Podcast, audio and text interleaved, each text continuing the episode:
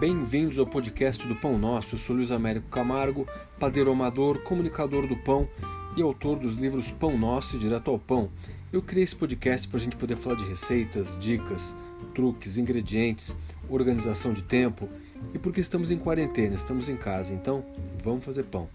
Meu tema de hoje é sobre o uso de geladeira. Eu já falei disso em outros episódios do podcast, que a geladeira nos ajuda em muitas coisas ajuda não só na conservação do fermento, mas também é, em etapas da fermentação que são importantes. Ela nos ajuda também a retardar certos processos e, portanto, ela permite que a gente programe melhor a nossa agenda, programe melhor o nosso horário de fazer pão, de assar o pão.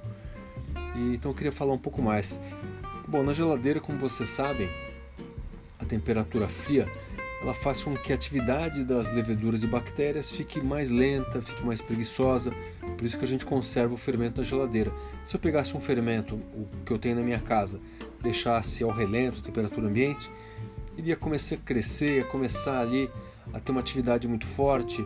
Esses bichinhos eles se reproduzem com muita força nos 30 graus, vão crescendo até chega uma hora que eles vão apodrecer, porque eles vão consumir toda a farinha que está lá naquele pote não tem mais comida, eles vão acabar morrendo.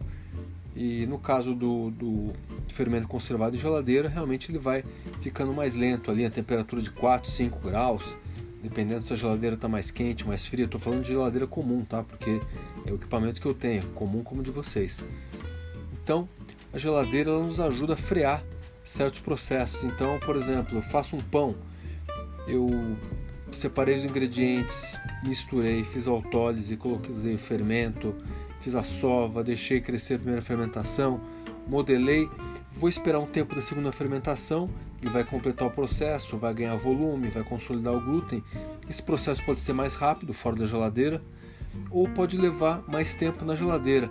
Na geladeira, eu vou ter a vantagem de que ele não vai passar do ponto. Então eu posso, por exemplo, fazer um pão no dia anterior e assar depois porque além de ter uma fermentação bem lenta, a gente vai ter uma maturação de massa também, que é uma coisa muito legal. Maturação tem a ver mais com o desenvolvimento de enzimas que vão permitir que o pão fique mais leve, fique mais gostoso. Então, é um processo importante também. E eu asso depois no dia seguinte.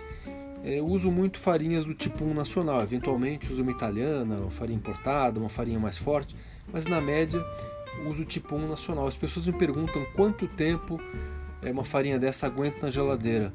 Olha, varia muito agora. Eu diria que numa receita não tão hidratada, uma receita com hidratação até 70%, ela pode durar bastante tempo, pode durar ali 12, 15 horas, 8 horas. Eu costumo usar sempre de um dia para o outro. Se vocês quiserem testar um dia, faço. Pô, Luiz, mas eu queria fazer um pão 48 horas, segunda fermentação, hidratado. Aí eu recomendo partir realmente com uma farinha mais forte que tenha uma capacidade melhor de sustentar um processo fermentativo e acho que vai ser acho que mais adequado, mais interessante. Mas as farinhas comuns das boas marcas, estou falando, os produtos mais equilibrados, acho que vale a pena pensar aí no máximo 12, 15 horas, ou também testar, de repente aí vocês têm uma farinha boa, um produto bom que vai aguentar mais.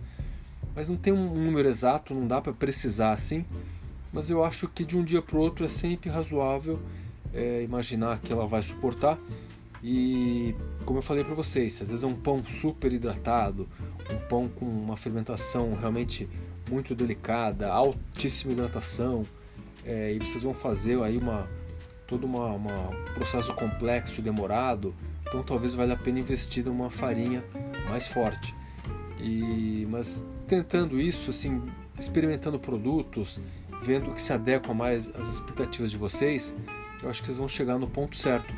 Errar então faz parte, testar faz parte. Eu posso passar uma série de dicas, mas por outro lado, vocês estão com produtos diferentes da cidade de vocês, vocês estão com um clima diferente.